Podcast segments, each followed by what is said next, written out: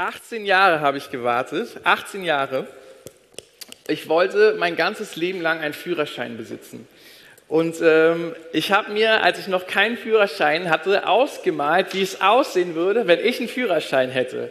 Ich habe sogar so die Sehnsucht nach einem Führerschein gehabt, dass ich ganz oft davon geträumt habe, wie es sein wird, wenn ich endlich Auto fahren kann. Äh, also zu meinem Wohl, zum Schreck wahrscheinlich anderer.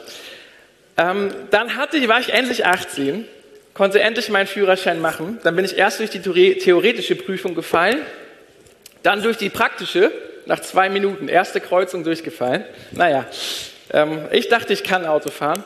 Naja, am Ende jetzt habe ich den Führerschein. Ähm, ich hätte fast gesagt, fast so lange, wie ich darauf gewartet habe, aber das stimmt noch nicht ganz, glaube ich. Ich kann nicht so gut rechnen. Aber auf jeden Fall, am ersten Tag, als ich dann meinen Führerschein hatte, bin ich direkt, ich habe oben in Heiligensee gewohnt, oben im Norden von Berlin, ich, ähm, bin ich direkt von oben runter zum Kurfürstendamm gefahren. Okay, alleine, die ganze Autobahn runter und ich musste dort irgendwo am Kurfürstendamm in der Seitenstraße Klavierunterricht geben. Und ich dachte, naja, jetzt habe ich einen Führerschein, jetzt fahre ich dahin. Bin also los, Autobahn hat noch Spaß gemacht, bin gut raufgekommen kam dann unten beim Kurfürstendamm Autobahnausfahrt drauf und dann kam so ein Kreisverkehr mit irgendwie drei, vier Linien im Kreisverkehr. Und ich habe immer die falsche Abfahrt genommen. Einmal bin ich fast auf die Messe gefahren, einmal bin ich fast auf die Autobahn wieder zurückgefahren und irgendwann stand ich auf der Bundesstraße und habe heulend meinen Vater angerufen, weil ich nicht mehr wusste, wie ich weiterkomme. Ich hatte irgendwann Angst, dass ich auf der Autobahn lande und 30 Kilometer in eine Richtung fahren muss, bevor ich wieder zurückkomme. Und ich musste gleich bei der Klavierstunde sein, um zu unterrichten. Und ich saß da, mein Papa angerufen aus dem Auto, Papa, ich will nicht mehr, ich lasse das Auto stehen, ich steige aus, ich laufe ab jetzt, weil dieser Kreisverkehr hat mich umgebracht, weil ich nie die richtige Spur erwischt habe. Und ich hatte so viel Enthusiasmus. Naja, ähm, warum erzähle ich euch die Geschichte? Ähm, ich erzähle diese Geschichte, weil ich glaube, manchen von euch äh, Studierenden, die dieses Jahr jetzt absolviert haben, geht es vielleicht ein bisschen ähnlich. Ja, ihr habt 18 Jahre, ein bisschen länger vielleicht, gewartet, dass das Leben jetzt endlich losgeht. Ne? Bis jetzt, Schule musste man halt machen, ne? Schulpflicht in Deutschland. MC durftet ihr machen, habt ihr euch für entschieden, aber auch im MC-Jahr war eigentlich alles so für euch vorbereitet und geplant. Ne? Die Woche stand, man, man musste einfach nur kommen äh, und dann wieder gehen und mitmachen halt. Ne? Und jetzt habt ihr euren Führerschein ja, fürs Leben und jetzt ist alles offen. Jetzt könnt ihr euer Auto nehmen und zum Kudamm fahren. Und es gibt so viele Wege zum Kudamm. Es gibt so viele Möglichkeiten, so viele Kreisverkehre, so viele Autobahnen, so viele Seitenstraßen. Und die Frage ist, wie finde ich eigentlich den richtigen Weg? Wie finde ich eigentlich den Plan für mein Leben, dass ich da ankomme, wo ich hin möchte? Und Leute, das ist ein Abenteuer. Das ist total spannend. Und ich habe gedacht, was gebe ich euch jetzt mit auf den Weg, jetzt wo ihr euren Führerschein habt und ihr hinfahren könnt, wo ihr wollt, was gebe ich euch mit auf den Weg? Und ich habe mich entschieden, einen meiner Lieblingssprüche äh, zu, zu, nehmen, den ich gerne mit auf den Weg geben möchte. Das ist auch ein, äh, einer der Sprüche, den ihr auswendig gelernt habt in dem Jahr und mit dem der eine oder andere von euch ähm, den öfter mal meditiert hat und darüber nachgesinnt hat. Aber es ist einer der Sprüche, der wirklich äh, mein Leben formt und gestaltet. Und den möchte ich euch gerne heute mit auf den Weg geben. Und zwar hier heißt es in Sprüche 3, 5 und 6. Vertraue auf den Herrn von ganzem Herzen und verlass dich nicht auf deinen Verstand. Erkenne nur ihn auf all deinen Wegen, so wird er selbst deine Pfade ebnen. Der ist so kurz, ich lese den gleich nochmal. Vertraue auf den Herrn von ganzem Herzen und verlass dich nicht auf deinen Verstand. Erkenne nur ihn auf allen deinen Wegen, so wird er selbst deine Pfade ebnen. Vertraue auf den Herrn von ganzem Herzen. Was heißt das? Ich habe ähm, einen guten Freund, der mit mir zusammen MC leitet, der Abel. Und als wir in Portugal waren, hatten wir die Chance, das Spiel Deutschland gegen Frankreich zu schauen. Okay, man sollte natürlich jetzt keine EM-Beispiele in der Predigt bringen, das löst bei Leuten ein bisschen Frustration aus, aber zu dem Zeitpunkt war noch nicht klar, dass Deutschland raus ist. Also, Frankreich spielt gegen Deutschland. Wir bauen uns alle unten auf, sind bereit, dass das Spiel läuft und Abel kommt in den Raum rein mit einem Frankreich-Trikot an. Da habe ich gesagt, ist in Ordnung, ist in Ordnung, ne? man kann Frankreich-Fan sein. Dann setzt er sich hin und etwas Weißes schimmert aus seinem Schoß. Und ich gucke zu ihm was hat er über seinem Schoß liegen? Ein Deutschland-Trikot. Meinte ich, Alter, das ist nicht dein Ernst. Du kannst nicht zum Frankreich-Deutschland-Spiel kommen mit einem Frankreich-Trikot und Deutschland-Trikot. Vor allem die Frage, warum hat er das Frankreich-Trikot an und nicht das Deutschland-Trikot? Naja, man hat auf jeden Fall die Option, wenn einer verliert, kann man den Sieger anziehen. Ne? Das, ist, das ist der Vorteil. Man ist auf der sicheren Seite. Abel hat seinen Plan B mitgebracht und beide sind raus. Ne, beide sind raus. Frankreich und Deutschland sind raus. Alle Sicherheiten, die er sich aufgebaut hat, sind in den letzten Wochen kaputt gegangen.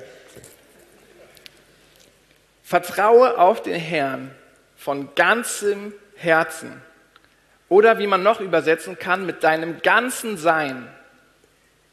Und ich habe, als ich die, immer wieder, wenn ich diesen Vers lese und meditiere, frage ich mich, Fiete, was bedeutet es eigentlich, Gott mit ganzem Sein zu vertrauen? Wie würde ein Fiete aussehen, der Gott mit seinem ganzen Sein vertraut?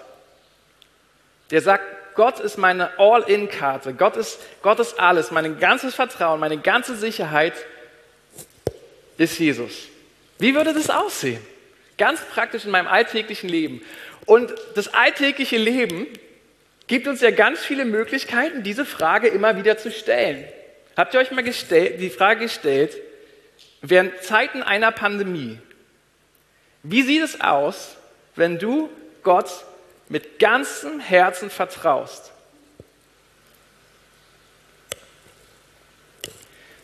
Schwere Frage. Ich habe nur darüber nachgedacht, Vertrauen hat ja viel auch mit Kontrolle zu tun oder beziehungsweise nicht, Kontrolle ist nicht Vertrauen oder wie, ist es, Vertrauen ist gut, Kontrolle ist besser oder so, so, so eine Sprichwörter gibt es ja. Aber die Frage von Kontrolle, ne, was wir Deutschen lieben, ist Kontrolle. Und wir checken einfach nicht, dass es keine Kontrolle gibt. Du konntest nicht kontrollieren, wo du geboren wurdest, du konntest nicht kontrollieren, in welche Familie du geboren wurdest. Und selbst jetzt, wir können uns, habt ihr festgestellt, Gesundheit kann man nicht kontrollieren? Gesundheit kommt und geht. War schon immer so. Und jetzt kommt plötzlich eine Pandemie und wir denken jetzt, wir können Gesundheit kontrollieren.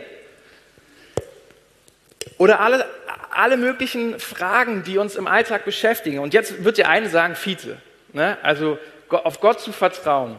Man muss doch auch gute Pläne machen. Ne? Die Bibel spricht auch davon, äh, die, man soll gute Pläne machen, man soll weise sein, man soll voranplanen. Und ganz schnell kommt man in die Tendenz, dass man Vertrauen gegen Pläne gegeneinander ausspielt. Dass man Vertrauen gegen Weisheit ausspielt. Und deswegen mag ich, dass der Vers sagt,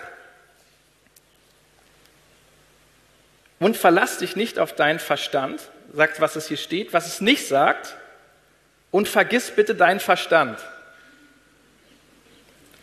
Also ich, ich lese es nochmal mit der Version, vertraue auf den Herrn von ganzem Herzen und vergiss bitte deinen Verstand. Steht hier nicht, sondern hier steht lediglich, und verlass dich nicht auf deinen Verstand. Das heißt also, Vertrauen und gute Pläne schließen sich nicht gegenseitig aus. Sie sind nicht Gegner oder sagen, also einer, der wirklich Gottvertrauen hat, der macht keine Pläne. Aber das Entscheidende ist, unsere Pläne dürfen nicht unsere Sicherheit sein. Verlass dich nicht auf deinen Verstand. Man kann Verstand auch anders übersetzen mit ähm, ähm, Verstand, mit Weisheit. Man kann es auch noch übersetzen als ähm, Strategien. Verlass dich nicht auf deine eigenen Pläne. Es ist gut, Pläne zu machen, sagt die Bibel immer wieder, mach gute Pläne. Aber wenn Pläne deine Sicherheit werden, dann hast du ein Problem. Wir machen jetzt ähm, siebte Jahr MC haben wir jetzt abgeschlossen hier in, in der Lukasgemeinde. Und ich liebe es, Pläne zu machen. Ich habe so eine riesen Excel-Tabelle, wo jeder Tag des, je, des jeweiligen Jahres bis ins Detail durchgeplant ist. Jeder Tag. Ich kann dir heute sagen, was am 24. Mai nächsten Jahres passiert. Das ist mein Geburtstag zum Beispiel. Alles ist perfekt durchgeplant. Von, von A bis Z, jeder Tag, jede Stunde, jede Minute. Ich liebe zu planen. Aber wisst ihr was? Nicht ein einziges Jahr ist es so gekommen, wie ich es geplant habe. Nicht ein einziges Jahr. Und ich glaube, wenn ich hier ein paar ältere Leute interviewen würde und sie fragen würde, hey, wie war denn so dein Lebensplan mit 20 Jahren? Erzähl doch mal. Und 20 Jahre später, wie sieht es denn aus? Wie ist es denn so gekommen? Würden alle sagen, würde ich wetten, ich hatte ein paar gute Pläne, aber jetzt sieht es so aus. Das heißt, wenn wir darüber uns anschauen, Pläne sind gut, aber nicht unsere Sicherheit. Was bedeutet es denn, Gott zu vertrauen, trotz oder in den Plänen, die wir für unser Leben machen? Die Pläne, die ihr für euer Leben macht. Na, jetzt kommt eine neue Lebensphase. Jetzt, ich muss irgendwie eine Ausbildung oder ein Studium machen. Ich muss irgendwas Gescheites machen. ich muss irgendwas lernen. Ähm, wie sieht es da praktisch aus? Und da gibt die Bibel uns einen ganz praktischen Vers mit auf den Weg. Ähm, die, die, Sprüche sind voll davon, befiehl dem Herrn deine Wege und er wird es wohl machen, heißt es in dem Psalm. Oder an anderen, in, in, an anderen Stellen in den Sprüchen heißt es immer wieder, gib den Herrn deine Pläne hin, halte sie ihm hin und er wird fürs Gelingen sorgen. Das heißt, Vertrauen in Gott mit ganzem Herzen bedeutet bei allen Plänen, bei allen Strategien, bei allen Sicherheiten, die wir fahren, immer wieder zu sagen, Herr, hier sind meine Pläne und ich kralle mich nicht daran fest. Es gibt so viele Christen, die mit Gott frustriert sind, weil ihre Pläne nicht funktioniert haben. Das ist unglaublich. Gott, ich habe dir doch meine Pläne gegeben und sie sind nicht so gekommen, wie du wolltest und jetzt bin ich frustriert mit dir. Was soll denn das? Aber Gottes Pläne, Gottes Wege sind viel größer. Und ich kann nur ein praktisches Zeugnis davon geben vom, vom vergangenen Jahr, was wir alles geplant haben und was alles über den Kopf geworfen ist, wurde. Ich weiß, in den Osterferien, äh, kurz vor den Osterferien, haben wir festgestellt, der Einsatz in Sambia wird nicht möglich sein, wir müssen ihn kippen. Kurz vor den Osterferien haben mir reihenweise Gastsprecher abgesagt, die noch im, im Mai, Juni kommen sollten, äh, weil die Reise, das Reise nicht mehr möglich wurde kurz vor den Osterferien wurde klar, wir müssen uns jetzt jede Woche mindestens zweimal schnell testen. Und ich war so, wie soll ich das organisieren? Woher kriege ich so viele Schnelltests? Muss ich die jetzt jeden Tag zur Station schicken? Müssen wir uns jeden Tag in den Nasen rumbohren gegenseitig und Schnelltests? Und ich war völlig, ich war völlig frustriert. Und dann kam mir dieser Vers in den Kopf. Vertraue auf den Herrn mit ganzem Herzen und verlass dich nicht auf deinen Verstand. In all deinen Wegen siehe nur ihn und er selbst wird deine Wege ebnen. Da habe ich gesagt, okay Herr, wenn das wahr ist, dann möchte ich das jetzt erleben. Also habe ich in meinen Ferien, so gut es ging, nichts gemacht, keine Pläne geschmiedet, doch ein bisschen, ich muss immer Pläne schmieden, aber es nur, hilft mir ein bisschen. Und dann habe ich, Herr, ich brauche jetzt deine Hilfe. Und dann kam der Montag, wo ich noch einen freien Tag hatte. Ich wusste, die, wir starten noch nicht mit der Schule durch, aber es kam der Montag. Und ich habe morgens eine gute stille Zeit gehabt, habe gesagt, Herr, du siehst die To-Dos für den Tag, du siehst, was erledigt werden muss, du siehst, was wir planen müssen, du siehst, was zusammenkommen muss. Ich habe keine Antwort. Und dann kam ich hier ins Büro, mein Büro ist gerade da hinter diesen Papierdingern, saß ich in meinem Büro und ich war voller Taten gegangen. Jetzt wird Jesus mir helfen. Und ich setzte mich am Computer, fuhr hoch, die E-Mails poppten rein, ich war, ich war bereit, Ärmel hochgekrempelt, und dann kam so eine leise Stimme, die gesagt hat, hey, willst du nicht eine Runde mich anbeten? Das hatte ich nur eine, oh ja, Jesus ist total cool, wenn ich jetzt Lobpreis mache, aber ich habe jetzt noch fünf Stunden, bis ich wieder zu Hause sein muss. Und dann kam wieder dieser Bibelvers, vertrau auf den Herrn mit ganzem Herzen und verlass dich nicht auf seinen Verstand. Okay, Computer wieder ausgemacht, eine Etage höher gegangen ans Klavier, so dreiviertel Stunde Lobpreis gemacht, dreiviertel Stunde und ich muss sagen, es war keine entspannte Zeit. Ich habe immer auf die Uhr geguckt. Herr, wie lange muss ich dich noch anbeten, dass ich planen kann und loslegen kann? Und die Dreiviertelstunde war um. Ich habe mich wieder an den Rechner gesetzt. Und innerhalb von zwei Stunden hat der Herr alle To-Dos auf meiner Liste komplett erledigt.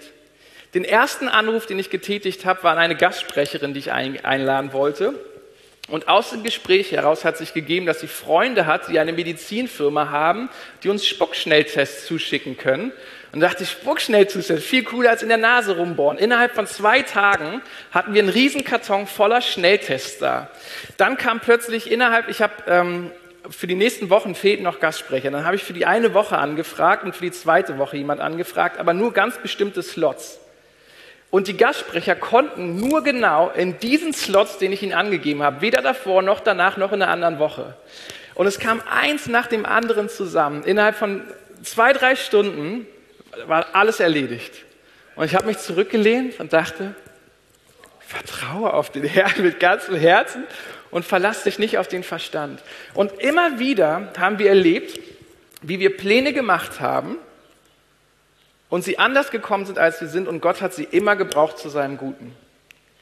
Ganz praktisch auch mit dem Sambia-Einsatz. Sambia hat nicht mehr funktioniert, also haben wir den Herrn gefragt, okay Herr, wo werden wir gebraucht? Wo sollen wir hingehen? Gibt es einen Ort, wo wir wirklich gebraucht werden? Und wir kamen dann auf diese Connection mit Portugal. Eine junge Gemeinde, die gerade ein Gebäude geschenkt bekommen hatte, aber nicht die Manpower hatte, das zu renovieren, die so Projekte mit, mit Waisenkids machen.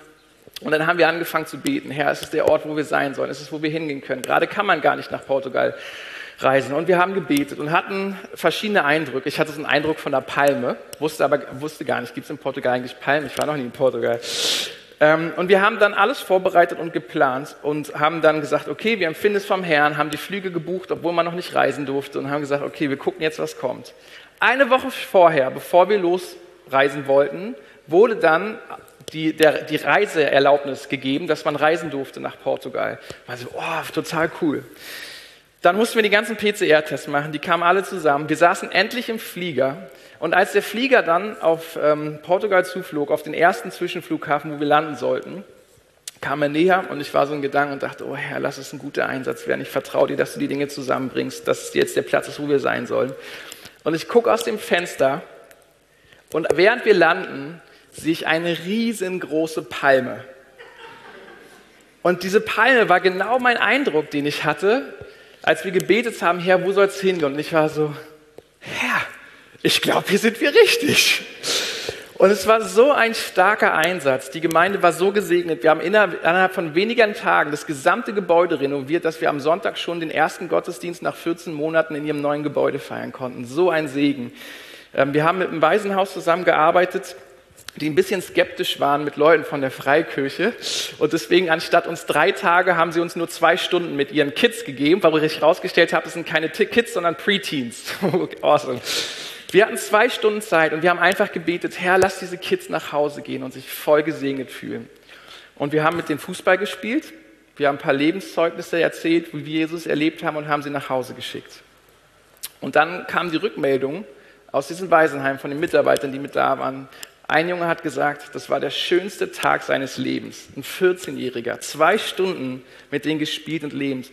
Die haben sich während der gesamten Fahrt im Auto nach Hause über Jesus unterhalten und über das, was über Jesus erzählt wurde. Und wir saßen da und waren so bewegt und dachten, es waren nur zwei Stunden, die wir mit denen hatten. Und der Heilige Geist hat es so gebraucht, hat es so bewegt. Und es hat mich einfach so fasziniert, wie Gott unsere Pläne nimmt, lächelt und seine Pläne bringt. Und das haben wir immer und immer und immer und immer wieder erlebt, dass wir uns auf Gott von ganzem Herzen verlassen können. Und der letzte Vers ist eigentlich so der entscheidende Vers. Hier heißt es in dieser Übersetzung, erkenne ihn auf all deinen Wegen, so wird er selbst deine Pfade ebnen. Man kann es auch ganz anders übersetzen, ist als kenne nur ihn auf deinen Lebenswegen, so wird er deine Pfade ebnen. Also dieses Erkennen, dieses Kennen. Aber im Grunde genommen geht es beim Vertrauen darum, dass wir Jesus immer besser kennenlernen. Und dieser Vers ist eigentlich ein, ein, ein, ein kreisender Zyklus. Das Vertraue auf den Herrn, und in diesem Vertrauen wirst du Jesus wirklich kennenlernen, wie Jesus wirklich ist, wie wir gesungen haben. Er ist gütig, er ist treu, er ist ein Gott, auf den man sich verlassen kann. David, König David, am Ende seines Lebens schreibt ein Psalm, wo er sagt, ich habe ein langes Leben gelebt, aber ich habe noch nie erlebt, dass die auf den Herrn vertrauen, zu Fall kommen. Jesus, David kannte Gott durch und durch. Und Jesus zu kennen, ist sowohl der Weg als auch das Ziel für euch. Weil die Frage ist, wo geht mein Weg hin? Welchen Plan habe ich für meinen Weg? Was ist das Ziel für mein Leben? Das Ziel für dein Leben ist, Jesus zu kennen. Das ist da, worum es geht. Nicht den krassesten Job zu haben, nicht das meiste Geld zu machen, nicht den perfekten Ehepartner zu finden, nicht den perfekten Freundeskreis zu haben, nicht die perfekte Gemeinde zu haben, die ihr alle offensichtlich habt. Im Leben geht es darum, Jesus wirklich, wirklich zu kennen. Weil je mehr wir ihn kennen, desto mehr wächst unser Vertrauen. Und je mehr unser Vertrauen wächst, desto mehr lernen wir ihn kennen. Und wenn wir dorthin kommen, an den Punkt, in jeglichen Situationen in meinem Leben, egal ob Arbeit oder arbeitslos, egal ob Freunde oder freundeslos, egal ob Partner oder partnerlos, wirkliche Fülle, wirkliches Leben finden wir nur in Jesus. Und wisst ihr was? Das ist ein Lernprozess. Je mehr wir ihn kennenlernen, desto mehr verstehen wir es und können ihm vertrauen. Und je mehr wir ihm vertrauen, desto mehr werden wir ihn kennenlernen. Von daher, ich wünsche es euch, dass ihr Jobs habt, die euch richtig Freude machen, wo es nicht nur darum geht, irgendwie Essen und eine gute Wohnung zu haben, sondern Jobs, die euch richtig Spaß machen. Und ich wünsche euch eine coole Family und gute Freunde und eine coole Gemeinde. Das wünsche ich euch wirklich vom ganzen Herzen. Aber all diese Dinge sind schön, aber sind nicht das, was unser Lebensglück macht. Wie ein Psalm bringt es ganz gut auf den Punkt ist, dir nah zu sein, ist mein ganzes Glück. Gott, dir nah zu sein, dich zu kennen, ist mein ganzes Glück. Und ich würde wetten, wenn ich hier einige Leute jetzt interviewen würde, würden sie sagen, ich hatte alles. Ich hatte schon mal richtig viel Geld. Ich hatte schon mal eine richtig glückliche Beziehung. Ich hatte schon mal richtig gute Freunde. Und in all dem ist es am Ende, es ist wunderschön, aber es ist nicht das, was uns glücklich macht. Es ist nicht unser, unser Ziel, es ist nicht unser Weg, sondern Jesus ist der Weg. Jesus ist die Wahrheit und Jesus ist das Leben. Und diesen Vers, den wünsche ich mir, dass er sich in eure Herzen einbrennt, dass wenn ihr nach Hause geht, in jeglichen Situationen, in denen ihr seid, dass ihr diesen Bibelvers nehmen könnt und dass das euer tägliches Gebet, dass es eure tägliche Sehnsucht wird, dass ihr im Vertrauen zu Jesus tiefer wachst und dass ihr ihn in diesem Vertrauen immer besser kennenlernt und dass ihr immer tiefer hineinwächst. Und das ist der Weg und das ist der Ziel, für den das Ziel, für das wir bestimmt sind. Und dafür würde ich jetzt gerne beten, dass das immer mehr Realität wird in unseren Herzen.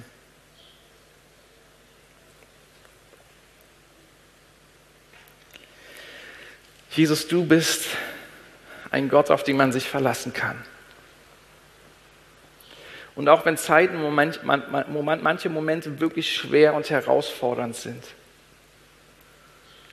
wissen wir, dass du trotzdem immer wieder mit uns zum Ziel kommst. Du wirst jede Situation in unserem Leben gebrauchen, alle Umstände, gut sei es gut, sei es schlecht, uns, uns in deine Nähe zu ziehen, an dein Herz zu ziehen, Jesus, weil das ist das Ziel unseres Lebens, das ist der Weg unseres Lebens, dich besser zu kennen und mehr und mehr in die Fülle zu kommen, die du für uns hast. Jesus, du hast gesagt, du bist gekommen, damit wir die Fülle des Lebens haben und die Fülle bist du, Jesus.